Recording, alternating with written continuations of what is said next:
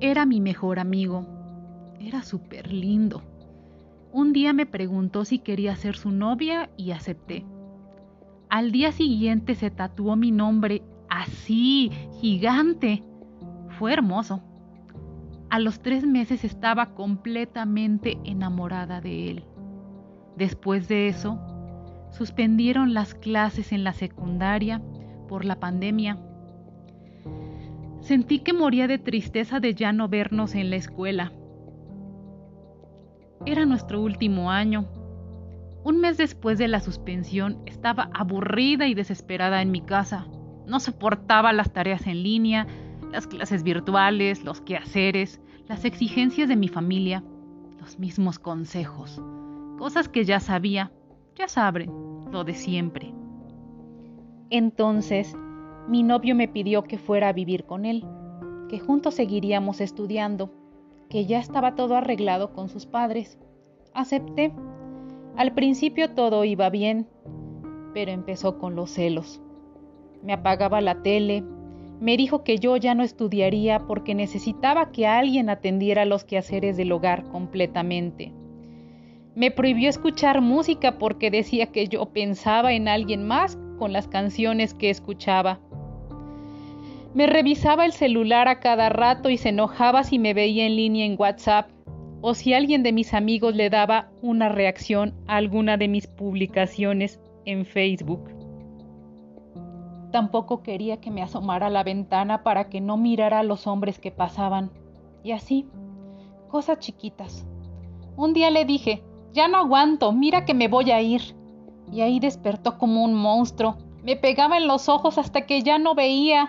Me agarraba del cuello así, con los dos dedos hasta que me quedaba sin aire y mareada, como inconsciente.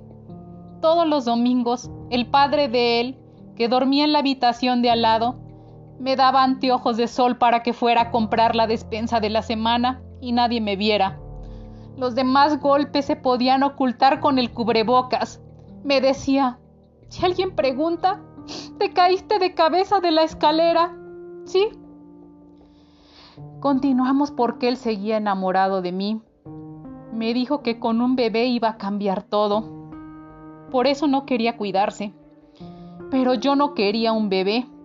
Con lo de la pandemia creo que no era buena idea embarazarse en esos momentos. Sin embargo, me embaracé.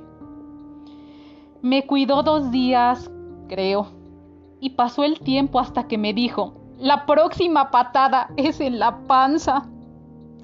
Un día pensé que cuando naciera le iba a molestar que yo atendiera más al bebé que a él y que lo iba a terminar matando a mí y al bebé. Entonces me escapé.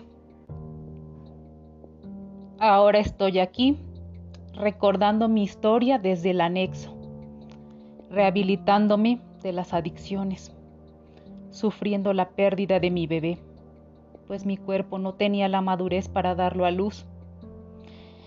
Llegué al punto de refugiarme en el alcohol y las drogas para olvidarlo todo, pero no funcionó. Fue peor. Si tan solo hubiera defendido mi dignidad en el momento, escuchado esos consejos de mi familia y hubiera pensado antes de actuar.